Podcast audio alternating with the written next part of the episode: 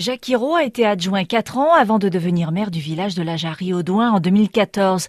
Village où il vit depuis 41 ans et pour lequel il se donne à fond. Ah, J'ai envie surtout de, le fleurir, de faire un village euh, accueillant dans un cadre de vie euh, voilà, euh, que les que les gens soient soient bien dans notre village, euh, convivial surtout. Et c'est vrai que j'ai la chance d'avoir euh, une participation des habitants importante dans le fleurissement et dans et dans les activités également. On compte jusqu'à 50, 60 bénévoles quand on fait nos manifestations. Alors j'ai vu l'association la, la Pierre Chemine. C'est quoi cette la association? Pierre Chénine. Alors, euh, quand on est arrivé en 2014, j'ai dit il faut faire participer les habitants. Donc, on a créé une association pour le fleurissement et le- la rénovation du petit patrimoine. Alors il est nombreux ce, ce petit patrimoine. hein. Ah oui, on a, on a deux lavoirs, on a un four à chaud, pigeonnier, on a aussi un, un four à rénover. Euh, c'est un four d'un particulier, mais qui nous a donné l'autorisation de le rénover.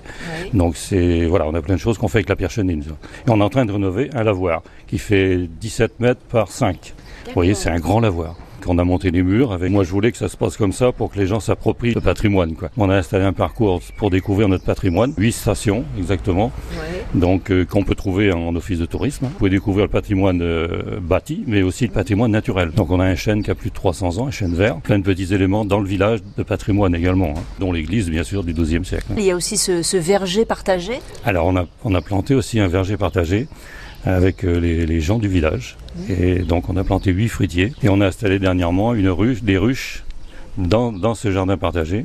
Des ruches qui ont été peintes par les, élèves de, de l'école de Loulé, puisque nous on n'a plus d'école et que nos enfants vont à l'école de Loulé.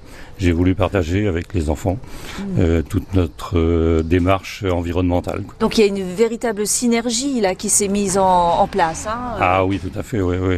Je pense que le fait de s'être engagé dans une trame verte et bleue avec la région, dans un programme de 15, on a fait 15 actions quand même sur la Jarrie-Audouin. hein.